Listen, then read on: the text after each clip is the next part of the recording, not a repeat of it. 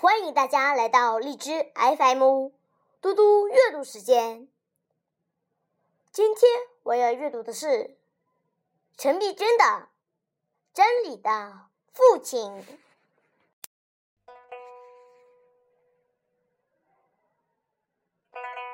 真理的父亲，陈璧珍。据说很早的时候。谬误偷了真理的衣服，他将自己打扮起来，于是放心的到处乱跑。一天，他来到一棵大树底下，遇见一个须眉洁白的老人。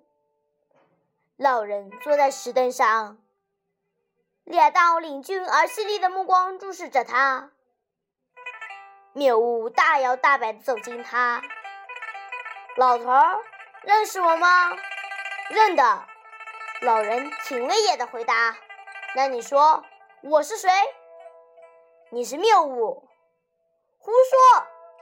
谬误拍拍衣服，大声反驳：“你看，我穿着华丽的衣服，戴着珍贵的首饰，上上下下金子般闪光，明明是真理。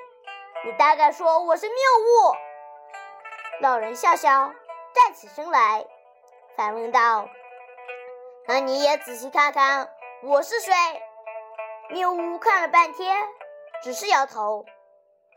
老人仰天大笑，说道：“我就是真理的父亲，时间老人啊！”